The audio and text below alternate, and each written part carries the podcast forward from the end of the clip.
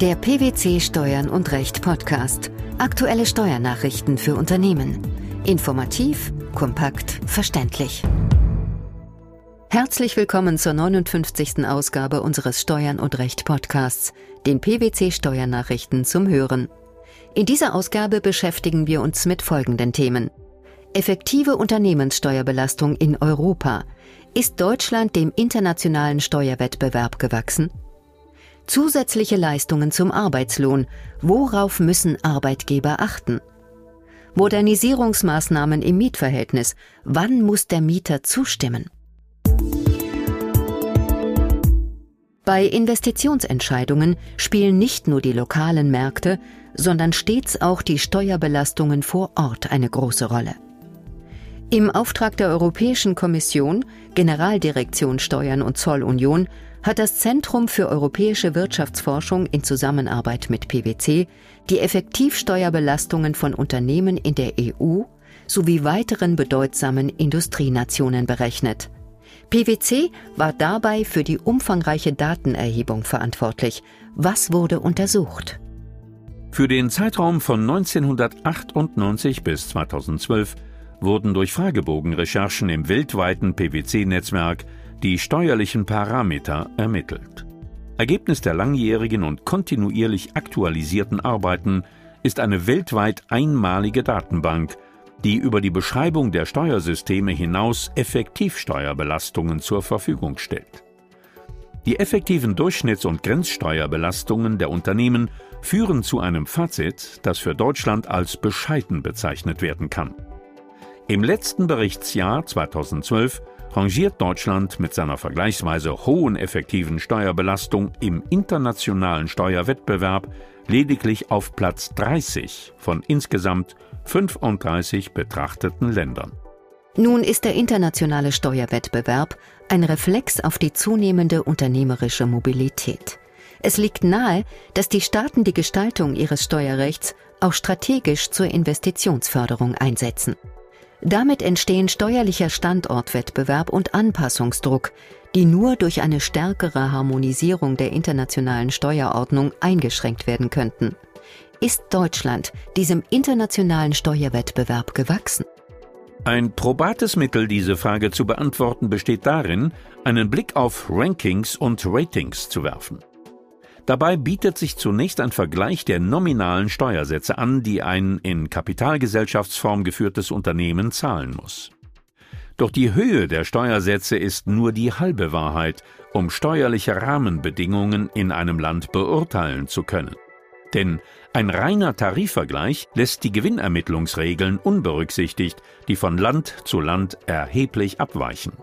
Weitergehende Analysen versuchen deshalb, die Konsequenzen schmaler oder umfangreicher Bemessungsgrundlagen in das Kalkül einzubeziehen.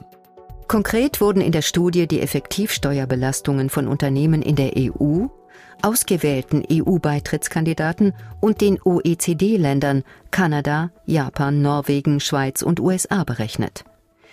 Sie ergeben sich jeweils aus dem Zusammenspiel von Steuersystem, Steuerarten, Steuersätzen und Bemessungsgrundlagen.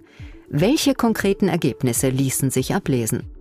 Aktuell zeigen die Berechnungen für das Jahr 2012 eine durchschnittliche effektive Steuerbelastung aller EU-Mitgliedstaaten in Höhe von 20,9 Prozent.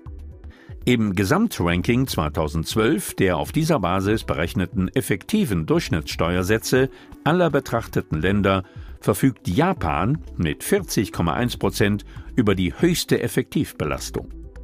Demgegenüber ist Mazedonien mit nur 7,9 Prozent das Land mit der geringsten Belastung. Deutschland rangiert im Jahr 2012 auf dem bescheidenen Platz 30 der insgesamt 35 betrachteten Länder wobei Platz 1 der niedrigsten Steuerbelastung entspricht. Im internationalen Steuerwettbewerb hat Deutschland damit zwar in den letzten Jahren Boden gut gemacht, ohne aber mit den wichtigen anderen Investitionsländern gleichziehen zu können.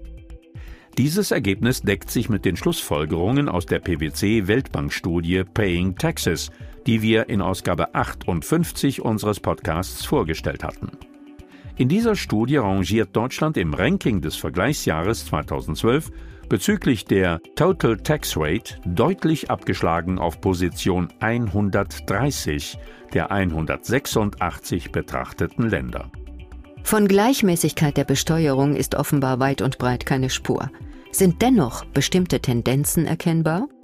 Generell gilt, dass sich die Steuerbelastung im Zeitablauf reduziert hat. Besonders in den europäischen Staaten, die aufgrund des gemeinsamen Binnenmarktes in einem stärkeren Standortwettbewerb miteinander stehen, wird diese Tendenz ersichtlich. In Japan und den USA ist die Steuerbelastung im Betrachtungszeitraum dagegen durchgehend am höchsten.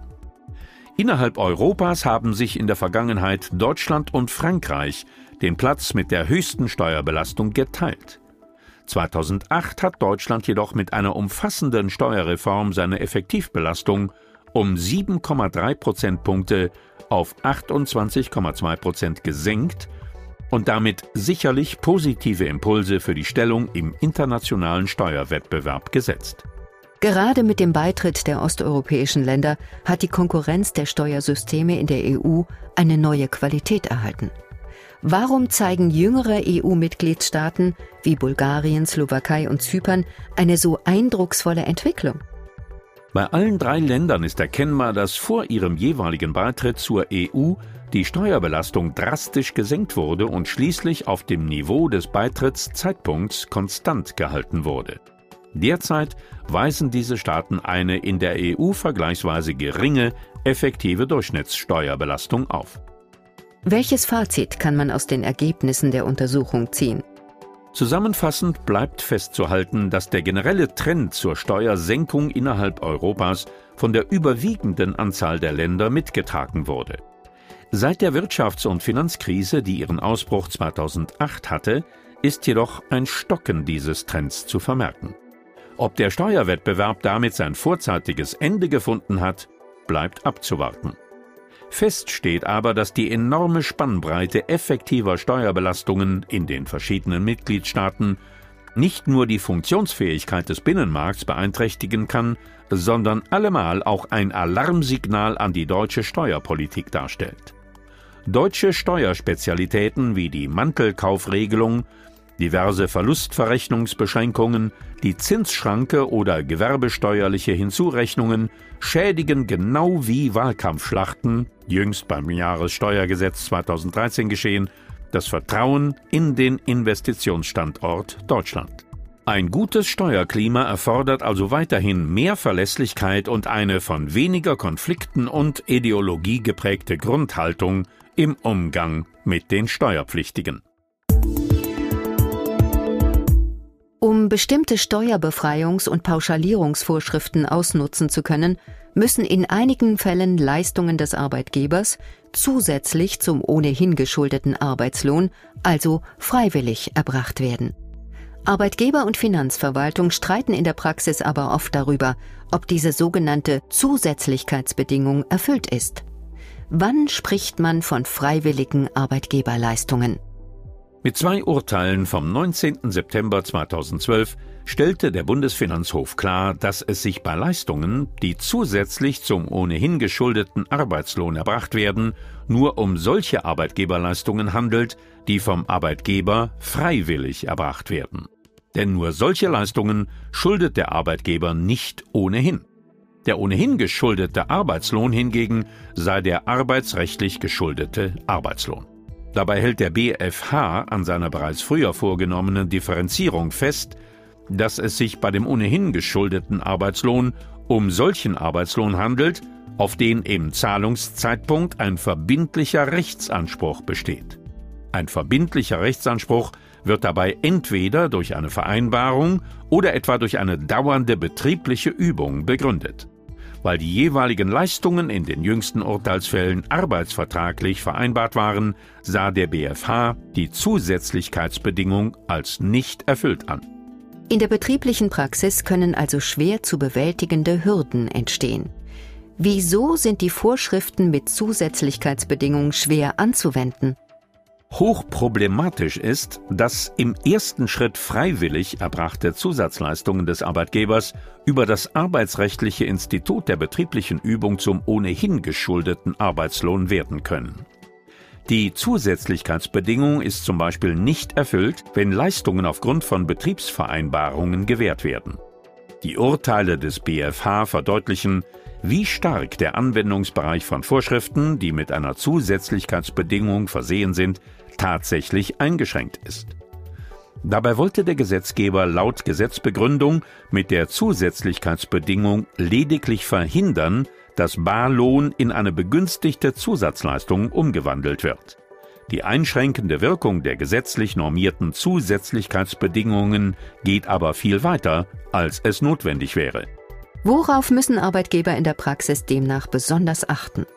Wenn Arbeitgeber von begünstigenden oder pauschalisierenden Vorschriften mit Zusätzlichkeitsbedingungen Gebrauch machen wollen, müssen sie im Rahmen einer arbeitsrechtlichen Prüfung sicherstellen, dass die Gewährung von Zusatzleistungen nicht zu Ansprüchen seitens der Arbeitnehmer führt.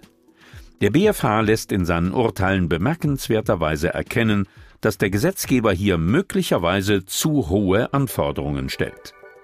Denn der Senat weist ausdrücklich darauf hin, dass es Aufgabe des Gesetzgebers sei, hier gegebenenfalls Änderungen vorzunehmen. Die weiteren Entwicklungen in diesem Bereich bleiben deswegen mit Spannung abzuwarten.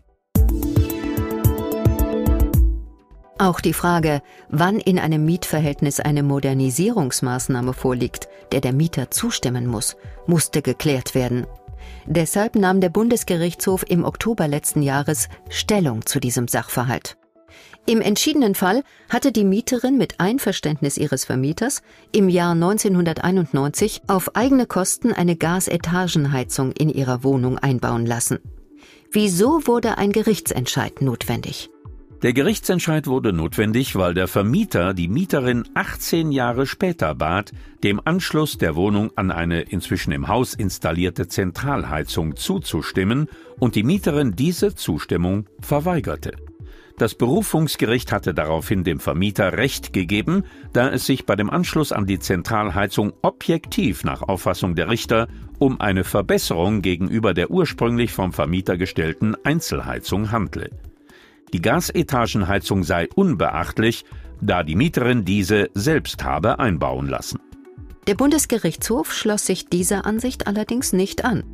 Nein, der BGH war anderer Meinung und stellte fest, dass zur Beurteilung der Frage, ob eine Modernisierung vorliegt, der konkrete Zustand der Wohnung maßgeblich sei. Lediglich vertragswidrige Veränderungen durch den Mieter seien unbeachtlich. Nach Ansicht des BGH hatte die Mieterin im Streitfall folglich den Anschluss an die Zentralheizung nicht zu dulden, da dieser gegenüber der Gasetagenheizung keine Wohnwertverbesserung darstelle. Das Urteil zeigt, wie wichtig die in Kürze in Kraft tretende Mietrechtsänderung in Bezug auf energetische Modernisierungen ist. Maßnahmen des Vermieters, die den Endenergieverbrauch einer Wohnung senken, verbessern den Wohnwert und sind vom Mieter daher zu dulden. Deutschland im internationalen Steuerwettbewerb.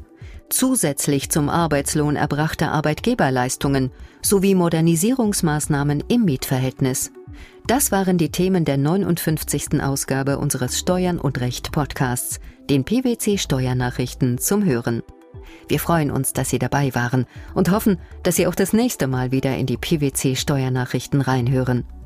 Steuerliche Beiträge zum Nachlesen finden Sie in der Zwischenzeit unter blogs.pwc.de slash steuern und recht.